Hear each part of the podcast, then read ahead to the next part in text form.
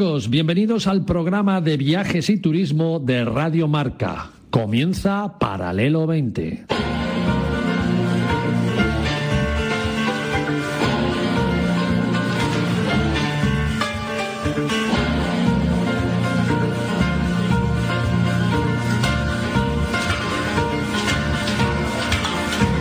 Paralelo 20. Presentado por Marcial Corrales y su equipo de colaboradores.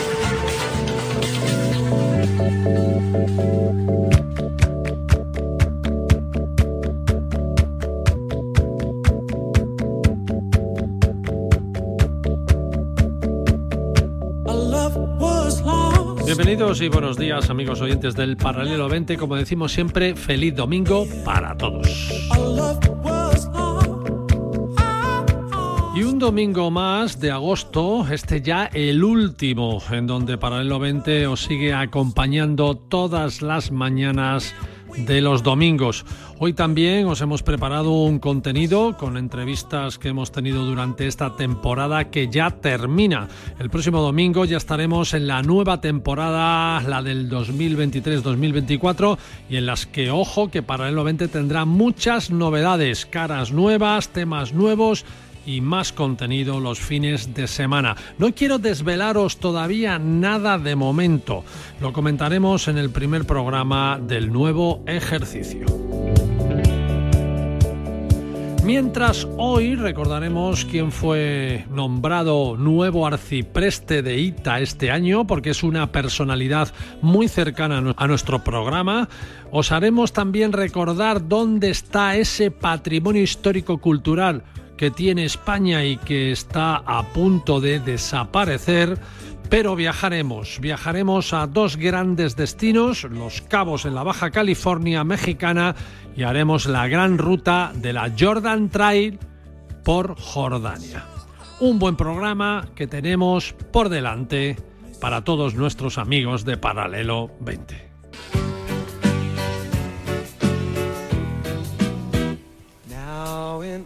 Bueno, una de las cosas buenas que tiene hacer un programa de radio es que conocemos a mucha gente.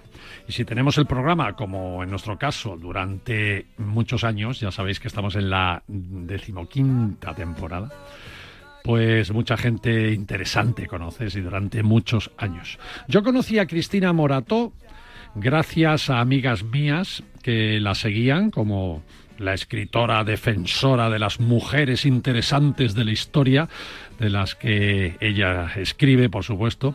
Y como vi que esas mujeres además eran protagonistas de sus libros y eran muy viajeras también, pues un día la invité a la radio y ya no se fue nunca. Cristina Morató, ¿cómo estás? Bienvenida.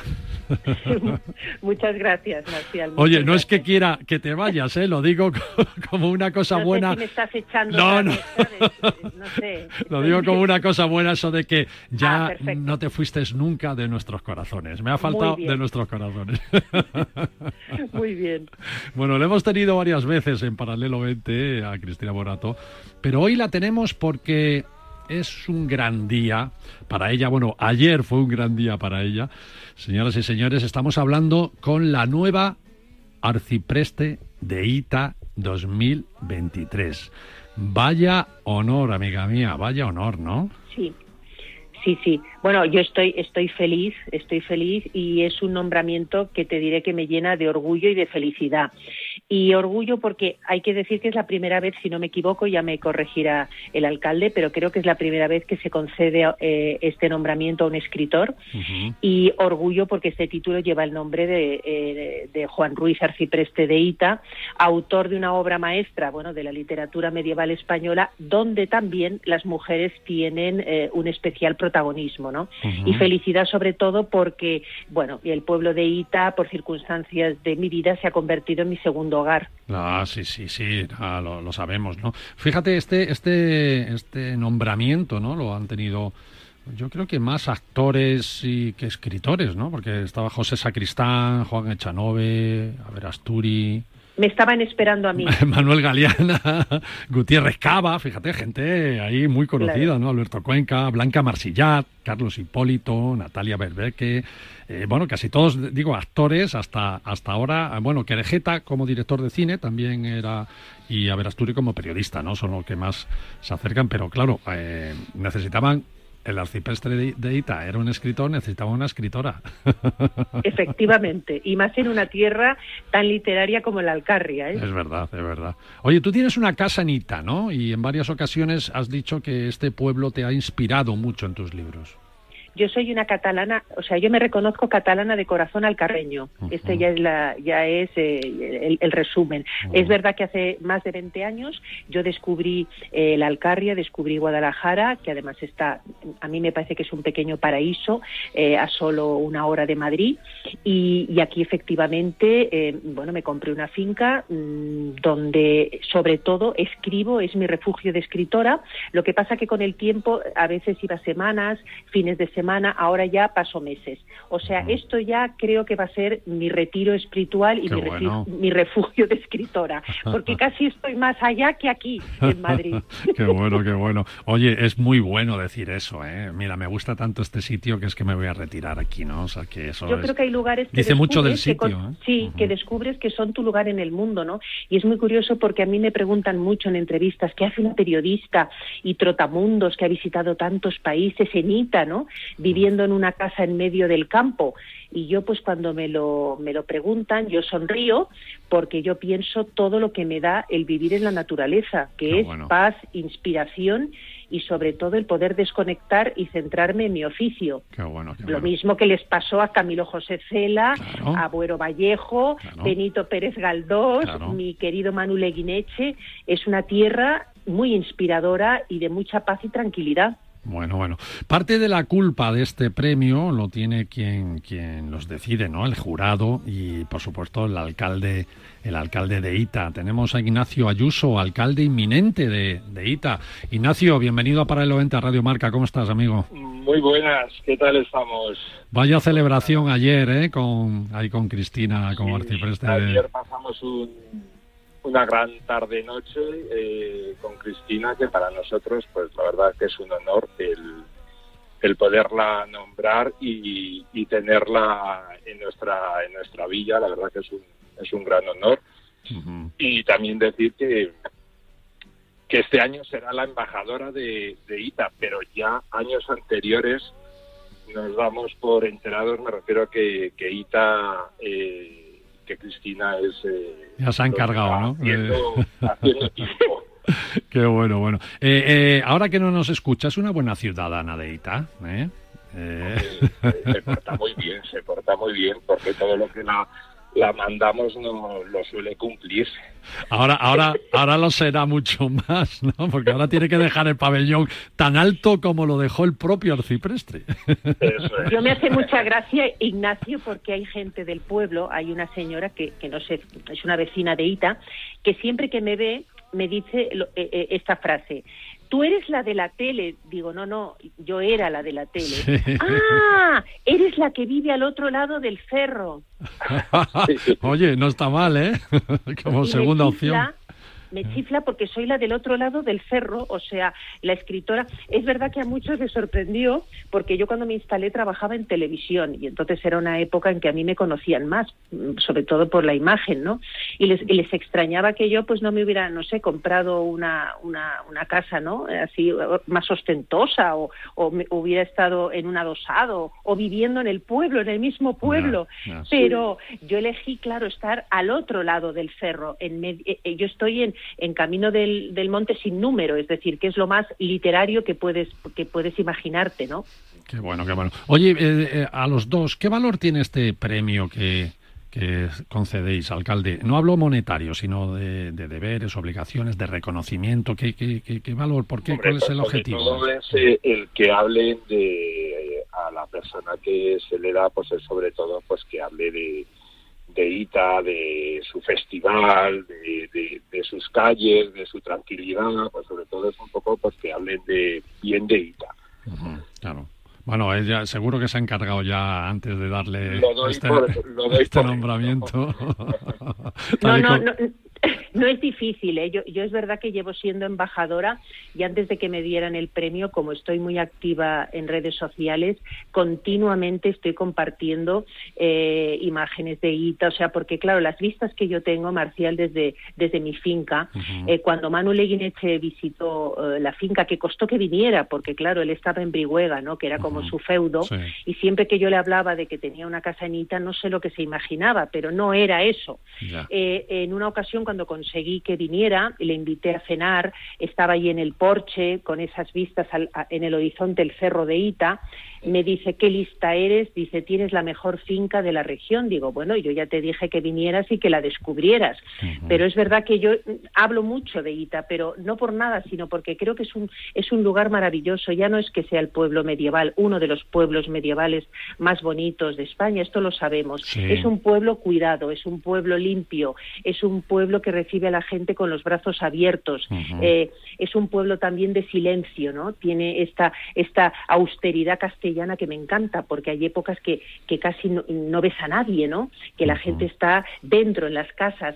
Es, yo creo que para un escritor eh, y también para un turista, eh, y está un paso de, Madrid, ¿no?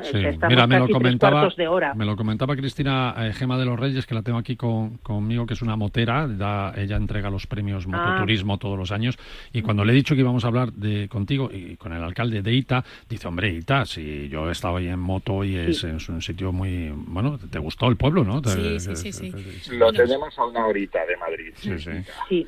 Bueno, buenos días, Cristina. Felicidades por tu nombramiento. A mí la verdad es que me hace especial ilusión porque yo soy filóloga, con lo cual que este nombramiento sea además a una escritora me, me parece fantástico, ¿no?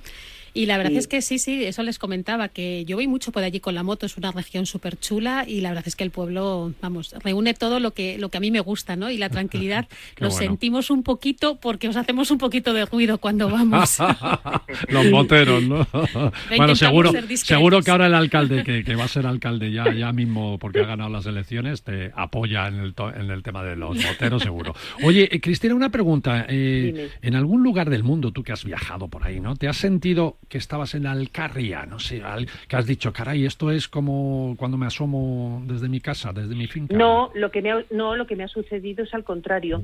Me sucedió que cuando hace 20 años descubro eh, toda lo que es Guadalajara y la Alcarria y concretamente esa finca donde yo estoy, lo que me doy cuenta es que finalmente me he quedado aquí eh, en este lugar porque me traslada a paisajes que sí que han sido importantes en mi vida. Es decir, el cerro eh, de Ita eh, me traslada a, muchos pueblos mayas que, tienen pequeños volcanes o cerros ¿no? en el horizonte.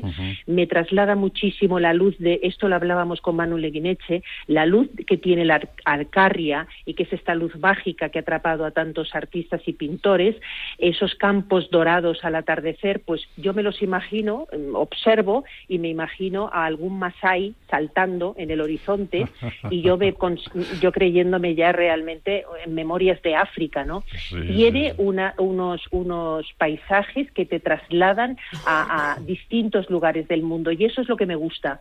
Eso es lo que me gusta de esta región. Bueno, qué bueno. Eh, alcalde, vaya embajadora ¿eh? por el mundo. Sí. Eh, la verdad que sí, que estamos muy contentos de, del nombramiento de Cristina porque sabemos que lo va a hacer estupendamente bien. Bueno, el, hablar de el hablar de la Alcarria y de la Villa de Bueno, eso eran unas pinceladas para, para nombrarnos nosotros también, hacernos el, el honor de, de, haber estado ayer en, en ese en ese, en ese bueno, en esa entrega entrega del, del, nombramiento, ¿no?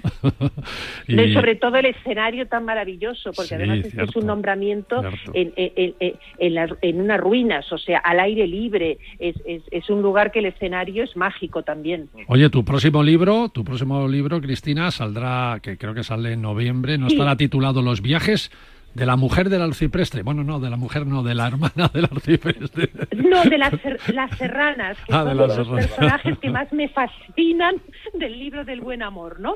Porque esas serranas es verdad.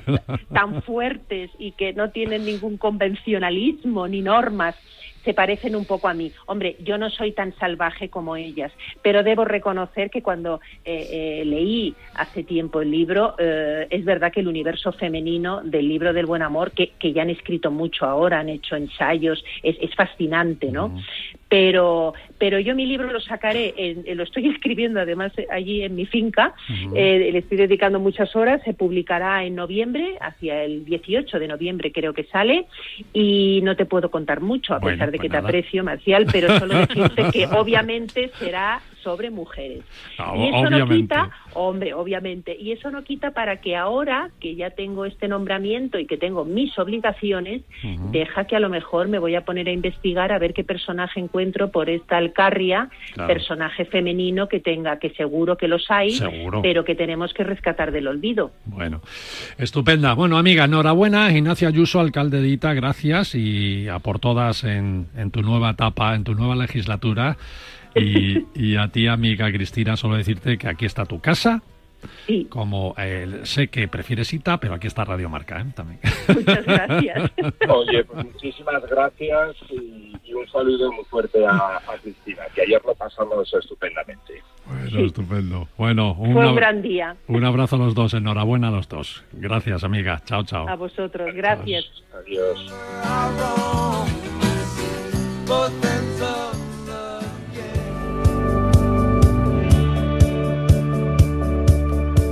Y ahora un gran destino. El destino de los Cabos lleva dos temporadas con charter desde España gracias a la apuesta del turoperador Aboris del grupo Barceló. Es una de las novedades de cada verano.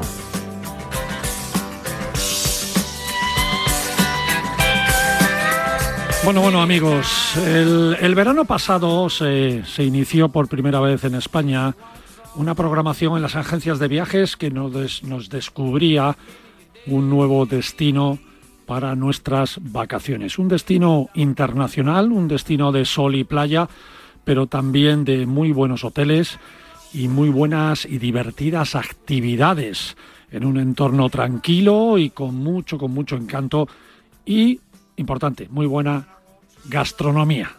Todo hay que decirlo.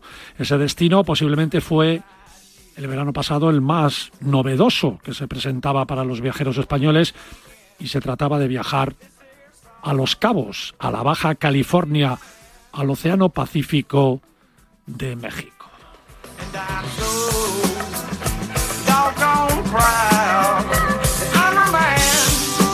Algunos periodistas, como un servidor, tuvo el honor de ser invitado a ese vuelo inaugural, a esa primera vez que un avión charter español aterrizaba en el Aeropuerto Internacional de Los Cabos, de la ciudad de San José de los Cabos.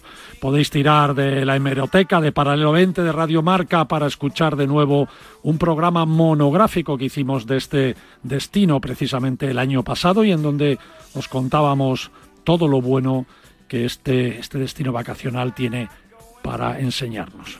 Pues bien, este verano se reanuda la misma operación y ha venido a España Rodrigo Esponda, que es el director del Fideicomiso de Turismo de Los Cabos, el ente público responsable de la promoción de la actividad turística de Los Cabos por todo el mundo.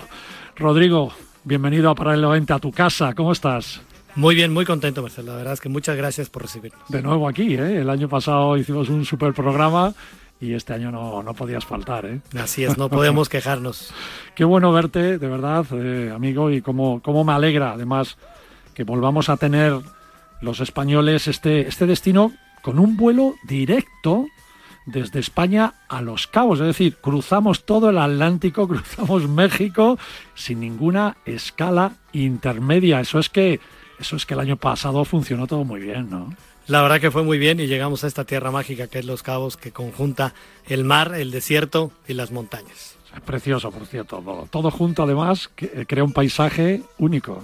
Así es, es otro México. Es un México que no se conoce y que esperamos a que se conozca cada vez más. Era la primera vez que, que se apostaba por, el turismo español. También vosotros estabais apostando fuerte los cabos por el turismo español.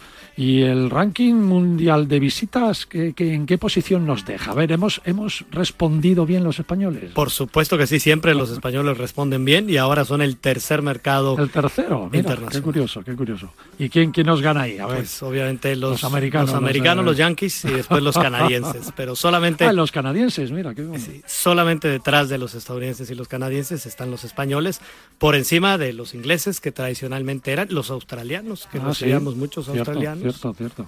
Pero afortunadamente los españoles que les gusta la buena gastronomía, el buen trato, la seguridad del destino y el clima. Bueno, me alegro mucho que seamos los terceros y vamos a ver si batimos récord. ¿eh? Eh, México tiene puntos turísticos muy, muy interesantes y, y, muy maduros, diría yo también, ¿no? Los conocidos, toda la Riviera Maya, el propio DF, son muy conocidos por los españoles, pero estoy seguro que la novedad de los cabos ha aportado viajeros con, intención nueva de conocerlos y eso se traduce en un crecimiento notable también para vosotros a nivel mundial. ¿no? Por supuesto, además hay hotelería española, inversión española muy, interesante, que merece el que vengan los viajeros de esta tierra mágica también España y que descubran un nuevo destino. Ustedes viajan a todas partes del mundo, que eso es muy interesante, y Los Cabos no aparecía, y ahora sí ha aparecido. ¿no? O sea, es un destino que, bueno, lo, estamos descubriendo, ¿verdad?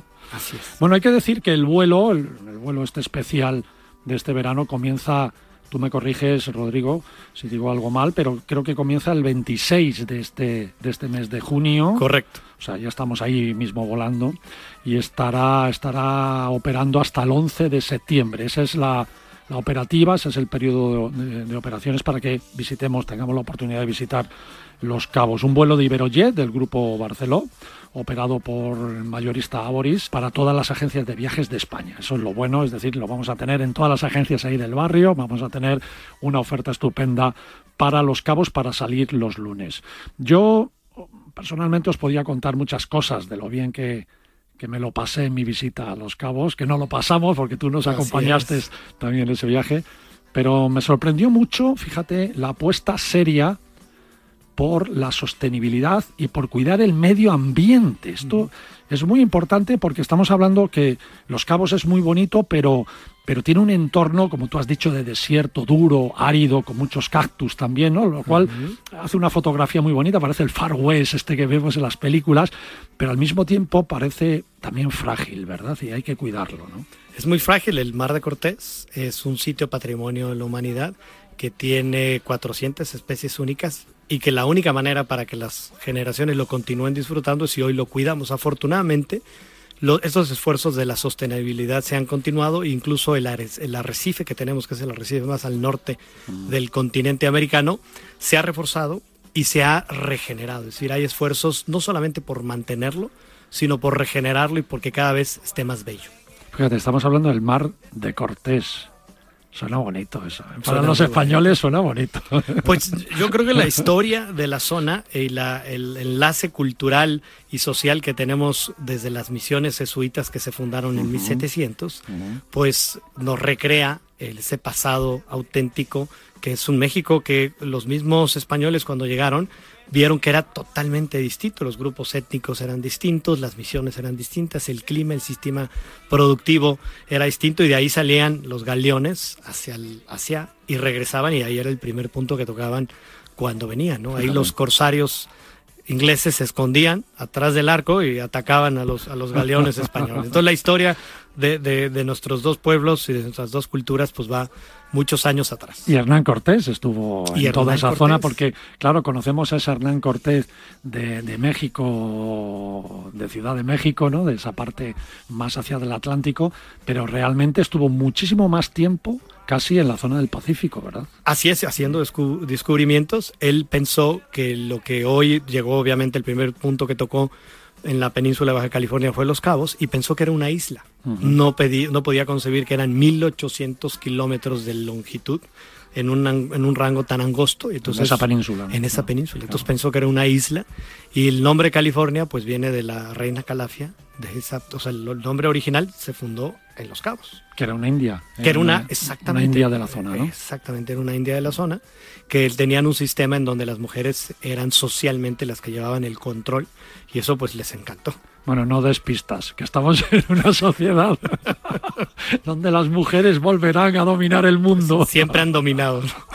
bueno, destino de playa, de disfrutar ese mar profundo, ese mar de Cortés, pero ese mar pacífico también, que, que impone mucho, ¿no? Yo cuando cuando nadaba en, los cabos decía, caray, es que se le ve azul profundo, ¿no? Tiene un azul muy bonito, un azul marino extraordinariamente poderoso, pero también, claro, lleno de una naturaleza marina espectacular, porque es que desde la playa mismo estás viendo estrellas de mar, estás viendo eh, mantarrayas, estás viendo delfines, ballenas, me imagino que en su momento de todo hay ahí. ¿eh? Sí, las ballenas son en invierno, de noviembre a abril, y hay varios tipos de ballenas, que eso es algo único, es un lugar del mundo en donde puedes ver cinco tipos de ballenas. En es que las ballenas también saben dónde pasarlo bien. Dónde lo bueno.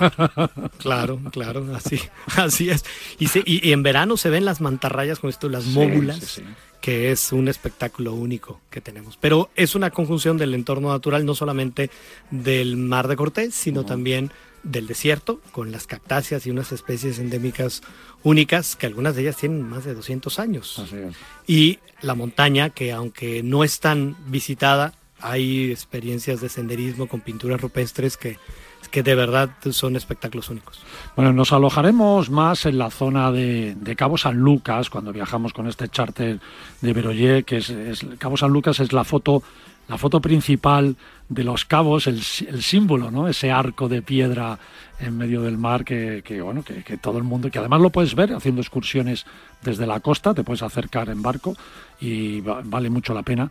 Y toda esa zona de Cabo San Lucas es de sol y playa con, con muchos hoteles, cadenas españolas, claro. están apostando por por Cabo San Lucas y, toda la zona de los cabos, pero yo cuando estuve el año pasado había muchas construcciones, con lo cual yo creo que estáis inaugurando también otras cadenas hoteleras de lujo, ¿no? Tenemos en los siguientes meses grandes propuestas de hotelería a nivel mundial, el segundo Four Seasons, el Amman, el San Regis, el Par Hyatt, un hotel muy curioso que es Soho House, que es como un club de americanos y eh, Gran Velas Boutiques también son seis. Eh, el número de habitaciones son pocas porque tú sabes que nuestra propuesta es que los hoteles tienen poco número de cuartos. Y poco altura, y poca altura, ¿no?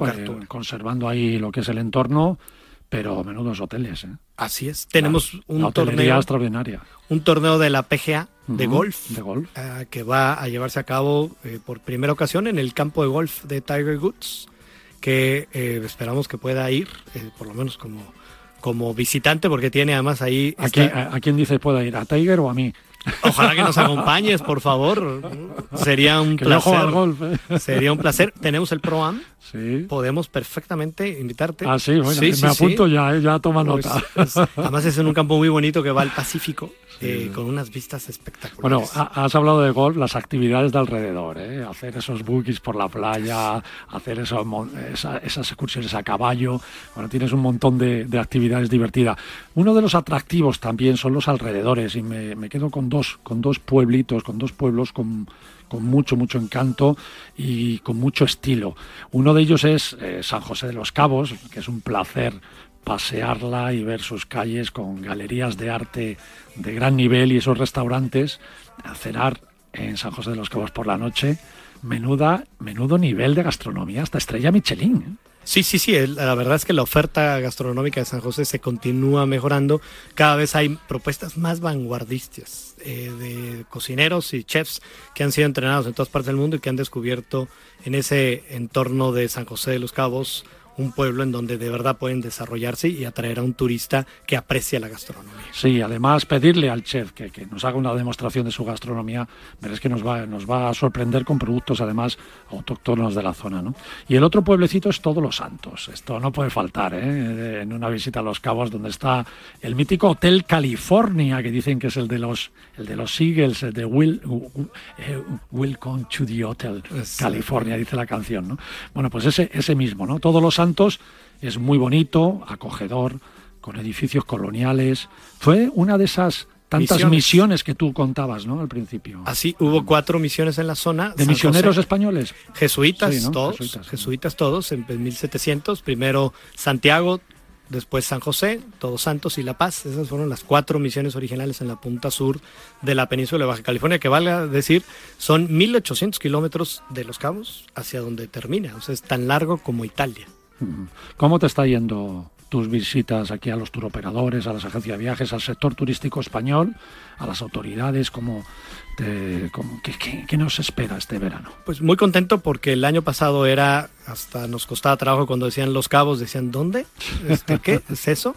Eh, pero ahora hay una penetración, una recordación de la experiencia que tuvimos el año pasado. estamos seguros que este, esta propuesta aérea que va a estar este año va a ser muy exitosa. Ya lo está haciendo en ventas, eh, ya está siendo muy exitoso. Y lo que queremos ya es consolidarlo para el 2024, para que sea un lugar que los españoles tengan ya como referencia a un destino en donde van a poder tener una gran diversidad de actividades, la mejor hotelería, seguridad y un muy buen clima. Rodrigo, de verdad, muchas gracias por, por traernos este, este destino, por darnos la oportunidad de seguir conociendo el mundo, de apoyar este vuelo directo, por supuesto que sí, de confiar en el mercado español. Y yo te diría que a por un nuevo récord. Si fuimos los terceros, vamos a ver si somos los segundos. Ojalá que sí. Ojalá que Difícil con los americanos y los canadienses, pero a ver si ganamos a los canadienses. Claro que sí, con mucho gusto. Muchas gracias por esta entrevista y, un fuerte abrazo. Gracias a ti, un abrazo.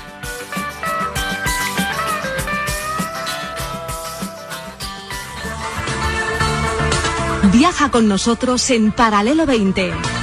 Aprenderás a ver, no solo a mirar. A la una de la madrugada llega Javi Amaro y las apuestas de goles a la sintonía de Radio Marca. 30 minutos de actualidad deportiva, consejos claves y análisis para apostar con responsabilidad y la mejor información de la mano de los mejores analistas. Ahora en marca.com puedes ver en directo en exclusiva y de forma totalmente gratuita los partidos de la Liga de Arabia Saudí. Todos los fines de semana en marca.com los partidos de Cristiano Ronaldo, Karim Benzema, Sadio Mané, N'Golo Kanté y muchas más estrellas. Recuerda, en directo en exclusiva y totalmente gratis, solo en marca.com. Los eSports son en España un sector en crecimiento. ¿Te gustaría hacer de tu pasión tu profesión? Con el programa de experto del diario Marca y la Universidad CEU San Pablo puedes conseguirlo. Infórmate sobre el programa de experto en gestión y comunicación de eSports y conviértete en un auténtico profesional de ellos. Infórmate en www.escuelaunidadeditorial.es. Os esperamos www.escuelaunidadeditorial.es. Paralelo 20 con Marcial Corrales y su equipo de colaboradores. Bienvenido de nuevo amigos después de este pequeño corte publicitario. Nos hicimos eco esta temporada de ese patrimonio que tenemos en España y que está abandonado y que va a desaparecer. Dicen que nuestros hijos nunca lo conocerán y algunos valen mucho la pena. Así nos lo contaron.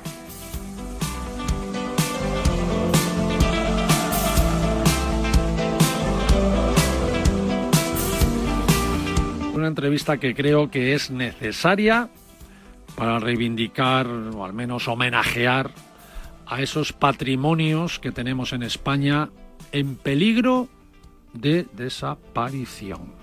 Suena crudo esto. Suena ¿eh? crudo, pero suena real, porque es una pena que haya tanto patrimonio, pero que se abandone porque, bueno, pues no hay presupuesto cuando hay para otras cosas que son inferiores. No, entiendo. ¿Cómo suena? Y que además estamos muy orgullosos de todos los patrimonios de la humanidad que, tenemos en España, que somos el cuarto país del mundo con más patrimonios. Nos gana Italia, que es la número uno, luego China. Sí, pero China es inmensa. y Alemania. Sí, pero, pero España está muy concentradita. ¿eh? Tú vas de pueblo en pueblo y vas encontrando detalles en todos los sitios. Bueno, tenemos mucho patrimonio desconocido también, menos visitado o incluso olvidado. Sí, que es una pena. Eh, en ruinas. No pensamos ni nos detenemos, no sé, a analizar, a saber qué es, ¿no? Eh, que también es de interés, pero que desaparezca en unos años es, es terrible. ¿no? Bueno, curiosamente nos llamó la atención una guía, una guía que ha, que ha elaborado, que se ha elaborado, se titula precisamente 101 monumentos fíjate, fíjate el título, ¿eh? 101 monumentos que tus hijos tal vez ya no vuelvan a ver. Qué pena, pero qué verdad también. La autora de esta guía es Raquel, Raquel Álvarez, historiadora del arte, especializada en la conservación y gestión del patrimonio cultural, delegada de Hispania Nostra en Valencia y no sigo porque no nos quedan pocos minutos y quiero aprovecharlos con ella precisamente a la que agradezco que cierre el programa hoy con nosotros. Raquel, amiga, bienvenida, ¿cómo estás? Hola, buenas, ¿qué tal? ¿Cómo estáis? Oye, ¿te hemos, hecho, ¿te hemos hecho una buena introducción o no? Es que nos ha dolido, nos duele esto. ¿eh? Duele, duele, sí que es verdad que duele. Y más cuando revisas todo el patrimonio que está en la lista roja y te encuentras con verdaderas joyas que dices, ¿y esto cómo puede estar así? Bueno, claro, porque tú en tu guía has puesto 101, pero si vemos esa lista roja, o negra diría yo, pues hay casi más de mil, ¿no? No, negra no, eh, es roja, ¿vale? te, voy a, especificar. Ah, mira, actualmente en la lista roja hay 1.300 eh, elementos. Cuando yo estuve haciendo la guía eh, estábamos en 1.161 y tuve que hacer una selección de esos 101 elementos que me exigían dentro de esos 1161. Y te especifico por qué lista roja y no lista negra. Porque en Hispania Nuestra tenemos la lista roja, la lista verde y la lista negra. ¿vale? Eh, entonces, todos nuestros esfuerzos, cuando se ponen en la lista roja, eh, es para que no pasen nunca la lista ah, negra. Lo que queremos es que pasen a la lista verde. Te entiendo, te entiendo. vale, por eso esa matización. De hecho, tenemos un dicho que es rojo que te quiero verde. ¿vale? Y, ese es, el, objetivo de la lista roja es poner el, tono, el toque de atención, ¿vale? Sobre esos elementos y conseguir que, la, sensibilización y, la puesta en marcha de proyectos para su recuperación. Yo creo que con tu, guía eh, nos abres un poco los ojos, ¿no? Diciendo, atención, que hay monumentos que van a desaparecer y que no les prestamos atención y son importantes. Y yo creo que, ahora vienen las vacaciones, como he dicho al principio, y si la gente tuviera en su mano pues tu guía, pues seguro que aprovecharían para ver si alguno de, estos 101 está cerca de donde veranean y se pueden acercar y contemplarlo, aunque sea por curiosidad, ¿no? Así que, no, sé. por, eso te he traído, por eso te, he traído. El objetivo de la guía es que la gente viaje eh, descubriendo un patrimonio desconocido para ellos y además eh, eh, haciendo un poco de divulgación y, quizás un poquito de didáctica de acercar este, este tema que muchas veces se piensan que es para, técnicos o entendidos y que al final es, el patrimonio es de todos y lo, lo construimos todos y lo conservamos entre todos y muchas veces pues como comento en mi introducción con un poco un tono un, tono un poquito más eh, yo qué sé eh, más de, de, amigos es decir que tenemos muchas veces un patrimonio muy cercano y que desconocemos en nuestro entorno más inmediato en nuestro lugar de veraneo en nuestra ciudad en nuestro pueblo. Y muchas veces son las cuatro piedras que llevas toda la vida viendo en el pueblo y que esas cuatro piedras tienen una historia detrás. Y han podido ser parte de, un, de una muralla, han podido formar parte de un molino harinero, de, una, de un convento, de una iglesia, y bueno, pues eh, que te llame la atención. No, es que en nuestro, en nuestro pasado nos explican también quiénes, fuimos o quiénes fueron nuestros abuelos, nuestros padres, no, bueno, nuestros antepasados, ¿no? Y eso hay que protegerlo. Efectivamente. Esas cuatro piedras te están diciendo por qué eh, tuvo a lo mejor la economía que tuvo tu, tu, municipio o por qué hubo una orden religiosa importante en, en, en aquellas tierras y también mm, nos hacen un poco, eh, son parte de la herencia de lo que somos actualmente, de la sociedad en la que nos hemos convertido. Entonces, bueno, pues eh, creo que, la mejor forma es un poco dar a conocerlo con esta guía, viajando, y bueno, pues para que sea más eh, atractivo y que lo puedan ver toda la familia de forma conjunta, pues eh, eh, invito a la gente a que, mm, bueno, los objetivos que nos planteamos es, primero, que los elementos que elegíamos de la lista roja eh, fueran visitables por los viajeros, ¿vale? Que no corriesen peligro los viajeros, pero por otro lado también que el que los viajeros se acercasen a, conocerlos tampoco eh, significasen un, una suma del riesgo que tiene el monumento. ¿vale? Es que además, fíjate, eh, en el programa Paco ha dicho una cosa muy interesante, Paco Guerrero, eh, que ha hablado del el tren de los lagos y que dice que estamos perdiendo mucho conocimiento del patrimonio que tenemos porque ya no nos paramos en los pueblos, porque vamos por la autovía punto a punto, pasamos de un tirón. ¿Cuánto queda de aquí a Barcelona? ¿Cinco horas? ¿Seis horas? Pues seis horas de un tirón y no nos paramos. y no nos paramos. Y lo, lo vamos haciendo tan poco a poco y que no nos vamos dando cuenta de, que al final vamos punto a punto y nos perdemos todo. todo, todo, todo, medio. Una, una, tengo un, tema. Eh, nosotros ya tenemos una experiencia en este país con la amortización de Mendizábal, en la cual, decir, la cual hubo un, deterioro del patrimonio total. y absoluto. Estamos en una segunda amortización. Ah, falta ahí protección, falta inversión. Eh, a ver, eh, en la guía eh, especificó también para que la gente conozca que existe una ley de patrimonio y que además cada comunidad autónoma tiene su propia ley de patrimonio.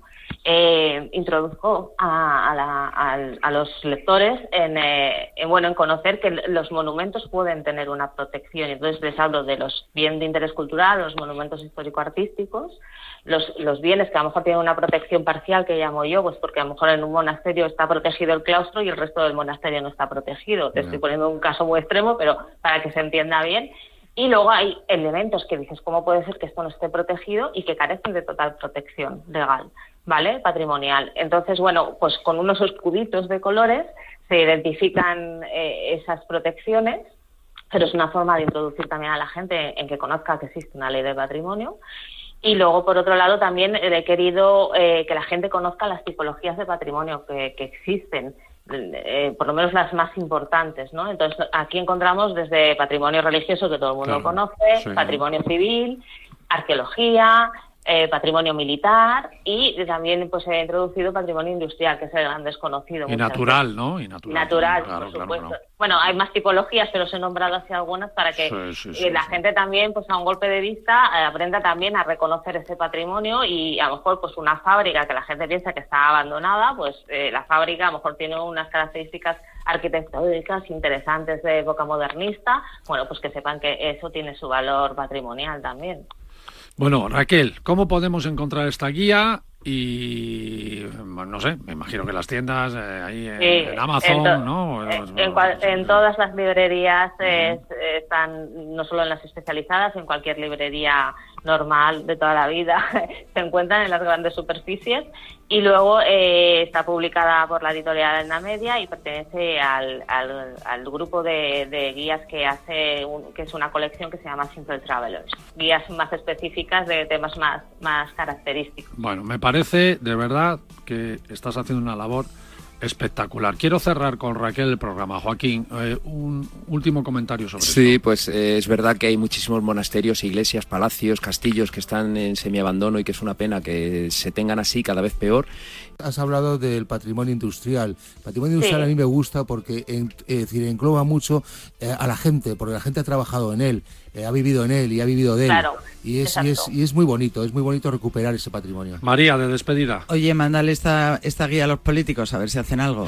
Sí, bueno, eh, es, la, es un poco la... Bueno, que se espere, que, se esperan las elecciones. No, antes, antes, porque es cuando van a prometer todos de todo. Ah, bueno. es un poco la función que tiene Hispania Nostra, ¿no? Eh, hacer un poco de de, plataforma para que se conozca este, este patrimonio y no con la necesidad de, atacar a las administraciones públicas, al revés, sino para... De, yo creo que aquí el futuro de nuestro patrimonio está en que tanto las, los particulares como los colectivos, las asociaciones y, y la administración pública trabajen conjuntamente para, para conseguir conservar ese patrimonio. Raquel Álvarez, muchísimas gracias amiga y no sé, nos faltaba este granito de arena por nuestra parte, si, si lo aceptas. Pues a disfrutar de las rutas que además eh, no solo se ve el, elemento que he seleccionado en un municipio concreto, sino que eh, hay unas rutas eh, que, te invitan a ver otras cosas que hay alrededor de, ese elemento que claro que sí. Un besito muy fuerte, muchas gracias amiga. Chao, a disfrutarlo. Muchas gracias a vosotros. Un saludo. Y ahora un gran viaje, la Jordan Trail para los más viajeros, aventureros y a quienes os gusta hacer cosas diferentes.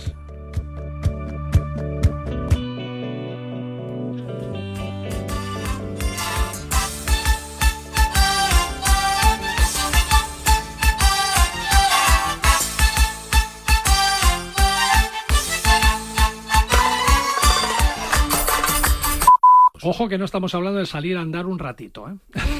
Sí, no, pero estamos hablando de hacer como un camino de Santiago, ¿no? Como hemos Así es, pero se puede hacer por etapas, no tienes por qué hacer todos los, no tienes por qué hacer todos todas las etapas. Pero además son etapas por la mismísima Tierra Santa. Así es. sobre, todo, sobre, sobre, todo es un, sobre todo es una experiencia de viaje donde vas a poder vivir la gastronomía y la gran hospitalidad del pueblo jordano. Realmente es, una experiencia de viaje espectacular. Tenemos al delegado de, aventuras y de deportes y además representante de la Oficina de Turismo de Jordania aquí en España, que es Jaquín Tamimi.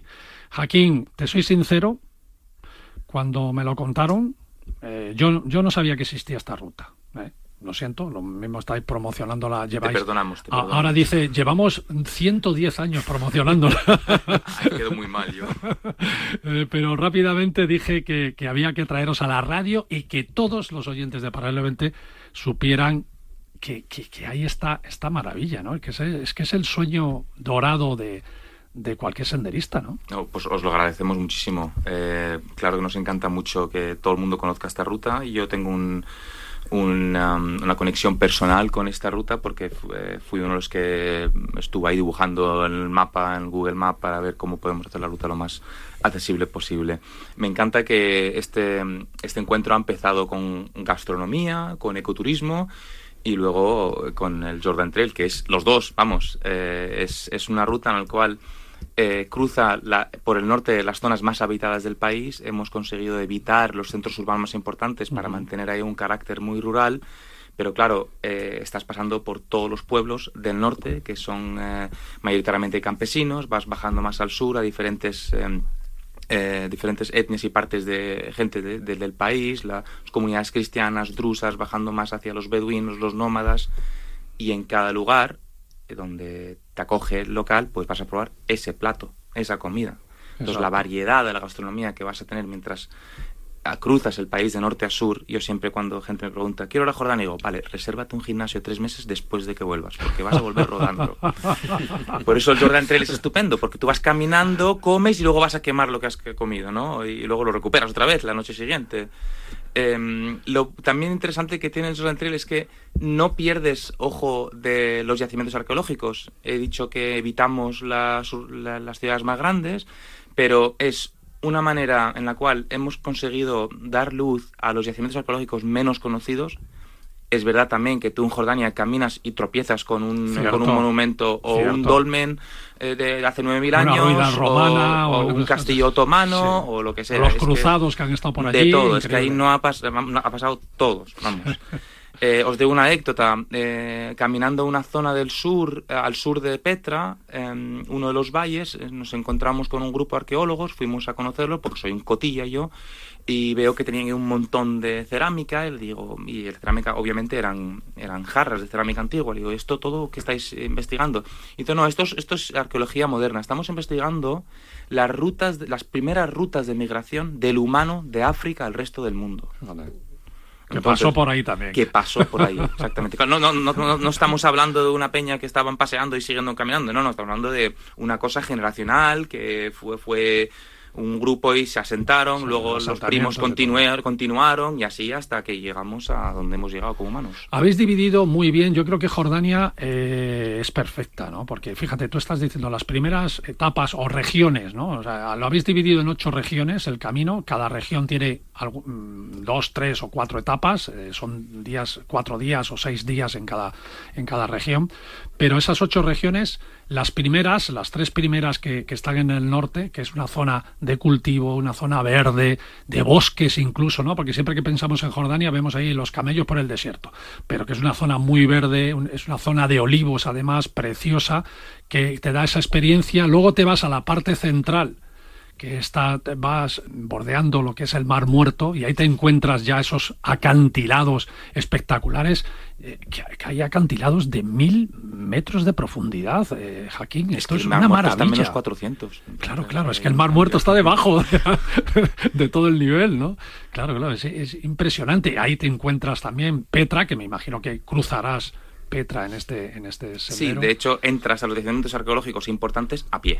Claro, claro. Que también le da un ambiente diferente. Mucha gente suele visitar a Petra por el camino famoso de de Indiana Jones y ahí por la mañana en temporada alta está petadísimo. Mientras cuando haces por el Jordan Trail entras por la zona del norte, por la zona que llaman monasterio, un monumento muy precioso que por la mañana está prácticamente vacío porque tarda mucho en llegar ahí. Entonces hasta, hasta las visitas de las zonas más conocidas tienes el placer de conocerlas de una manera diferente. Sin duda. Hablando sobre la diferencia de, Y luego el sur, perdona, que ya, y así acabo con las tres, las tres partes de Jordania, que ahí entras totalmente en el desierto y ya terminas en el mar, ¿no? Eso para descansar de la ruta. Sí, tú cruzas el desierto de Wadi Ram, que eh, tú mencionaste Lorenzo Barabia, pero perdona decirte que ahora ya se han mudado a, Star Wars. A la, ah, es verdad, ya es, otra generación. No, no, la guerra de las un ataque personal ahí, ¿no? A la guerra de las galaxias. Pero sí, entras en el, desierto, que ahí, han filmado todo, pero es que realmente es precioso, además de ser un desierto rojo como el Marte, que han filmado varias películas de Marte ahí, El Marciano de una de ellas, la de Matt Damon, también hay paredones, eh, montañas, eh, que yo he hecho escalada ahí de paredes verticales 600 metros y como dijiste, bien dicho, es que acabas en el Mar Rojo, es decir, después de la arena te mojas. Lo, lo, lo del norte, que yo le tengo más afecto porque de ahí es mi familia, ¿qué culpa tengo yo de que Churchill puso una línea ahí? Somos mediterráneos, ¿entiendes? La ciudad de Herbet está a 100 kilómetros del Mediterráneo, es más mediterránea que Madrid prácticamente, eh, sin las cervezas eh, Mau. Pero sí, ahí, tenemos otras cervezas y tenemos otros vinos, porque también hay una comunidad cristiana importante en Jordania, y de ahí, repito, reitero, la diversidad de la gastronomía jordana. Bueno, además eh, yo os invito a que entréis, por supuesto, en Atrápalo para ver las condiciones de, este viaje, pero también en la web de, de, Jordan Trail, que tenéis una web, porque ahí eh, os recomiendan qué equipaje llevar, qué transporte coger, recomendaciones para hacer este senderismo, es decir, que, que, que bueno, es una web muy completa con unas fotos bellísimas, todo hay que decirlo, eh, Jaquín, porque ves unos paisajes y unos parajes. A mí esto de los cañones me ha... Eh, es que no lo conocía. ¿eh? Yo no conocía, conocía lo que es el Mar Muerto, pero claro, entras un poco hacia el interior, que esto te lo pierdes de todos los viajes de turísticos, y ves esos castillos de los cruzados, de la, de la Guerra Santa, es algo espectacular, te los encuentras. ¿no? y luego entras un cañón en el cual estás en medio del desierto y luego hay un trópico dentro porque es caluroso, vuelvo a decir, 400 metros bajo debajo de la tierra, ahí la temperatura es más alta, pero hay agua todo el año, está lleno de bambús y cascadas de 100 y y 60 metros hay una cascada que baja en una piscina gigante escondida entre las montañas. Entonces, sí, los cañones son espectaculares ahí. Bueno, me imagino que estaréis en Fitur este año, ya tenemos el foco ya puesto en Fitur y el Jordan Trail será uno de los productos estrella, seguro. Este Obviamente, y la comida, repito. La Ahora hay que ir al estado Joaquín, no nos perdemos estar sí, sí, por ¿eh? supuesto. No nos perdemos estar allí para, para disfrutar de este Jordan Trail. Bueno, lo queríamos traer, Job, como una pincelada. ¿eh? Yo sé que nos quedamos así un poco a medias. Hay que profundizar más en este producto con un poquito más de tiempo, porque la verdad es que entrar, amigos, en la página web y os vais a maravillar. Yo creo que es, vuelvo a repetirlo, es la joya para, para el senderista, ¿eh? sin, sin, lugar a duda. Dice National Geographic, tú corrígeme, Jaquín, que es una de las mejores rutas del mundo. Top 10 2016. Fíjate, entre los 10 mejores rutas del mundo. Mm. increíble. Bueno, enhorabuena, amigo.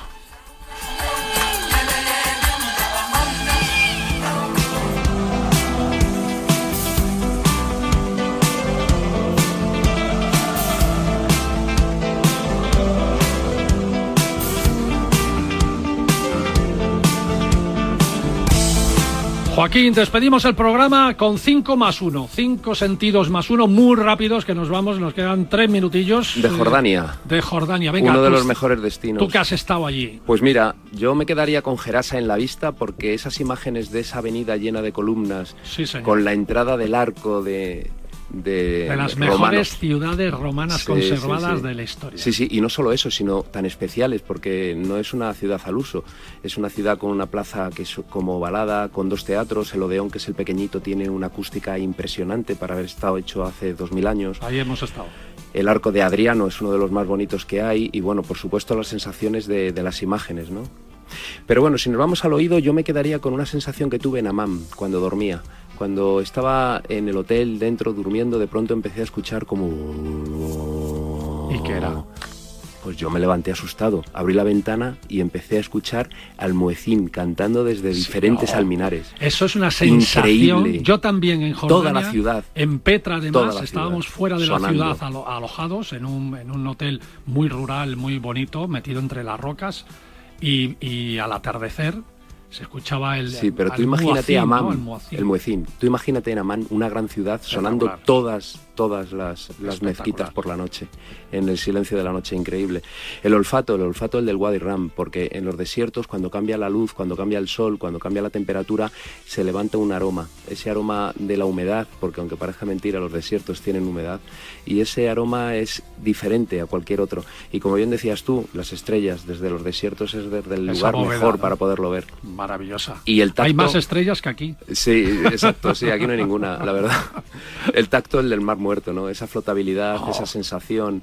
Y no solamente el tacto, el mar muerto es algo más. Es el lugar donde más oxígeno hay en el aire de la Tierra, porque es el más profundo, donde pesa el oxígeno y cae. Y eso nos da energía y nos hace sentirnos diferentes. Por eso cuando vamos al mar muerto nos sentimos también y la gente no lo sabe. Es verdad. Y esos baños, esos baños de barro también. Sí, muy interesantes. Bueno, muy, mi, mi mamá con 80 años eh, nadaba en el mar muerto y decía, anda, pues si sé nadar y yo no sabía que sabía nadar. He aprendido aquí. He aprendido aquí.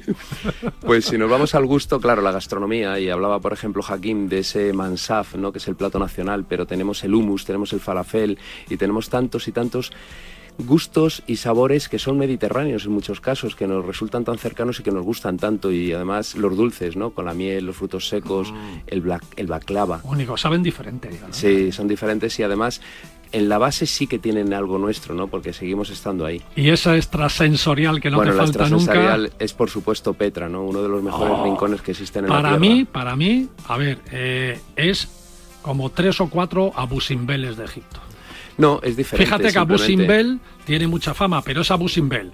Pero tú llevas a Abu Simbel a Petra y son cuatro Abu Simbeles. Sí, es diferente. Es un lugar donde, donde está labrada la roca en muchos lugares donde todavía no se han encontrado todos los los lugares que están excavados, donde ese tesoro es más que un tesoro y donde el monasterio, como bien decía Jaquín, es un lugar absolutamente increíble para ver un atardecer, de los mejores lugares del mundo. Una de las cosas bonitas de esa ruta de, de Jaquín es que se llega hasta la tumba de Aarón en el Monte Or, ¿verdad? Que, es, que lo ves desde Petra y dices qué ganas de ir allí, ¿verdad? Para ver la tumba de Aarón. Qué bonita esa ruta.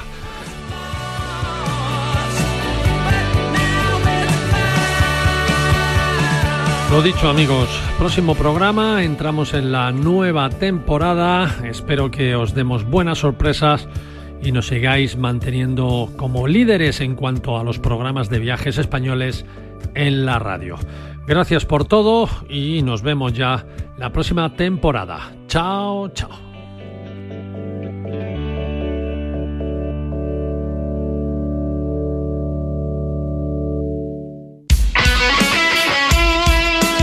Deporte es nuestro. Radio Marca.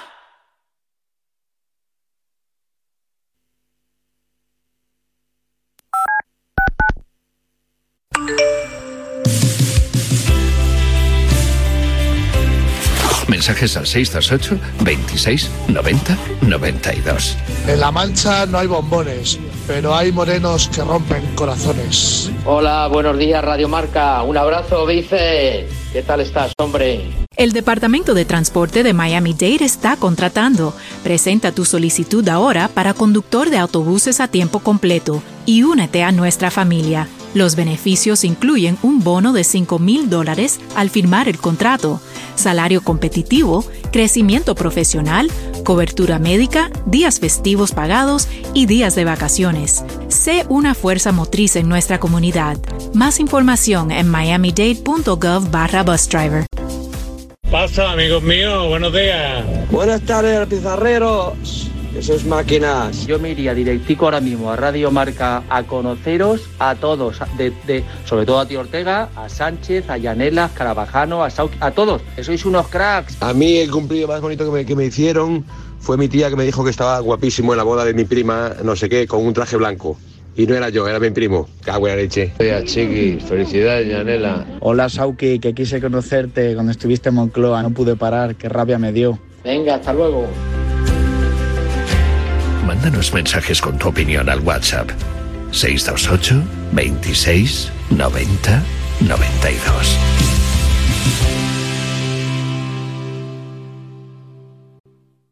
Aún no hemos inventado Radiomarca Subacuática, pero estés donde estés, incluida la piscina, el mar, el campo, tu ruta de senderismo o el paseo por tu ciudad de destino de vacaciones. ¿Pero dónde vas, loco? ¡Que vas en dirección contraria! A ver, amigo, es que aquí en Londres van al revés. ¿Really? ¿Cómo? Ahí, vamos allí, que es donde estás tú. También puedes escuchar Radiomarca este verano. En la app del móvil, en la web o descargándote los podcasts. ¿Really? ¿Cómo? Sí, sí, que sí. ¡Anda, leche! Escúchame, cáncer.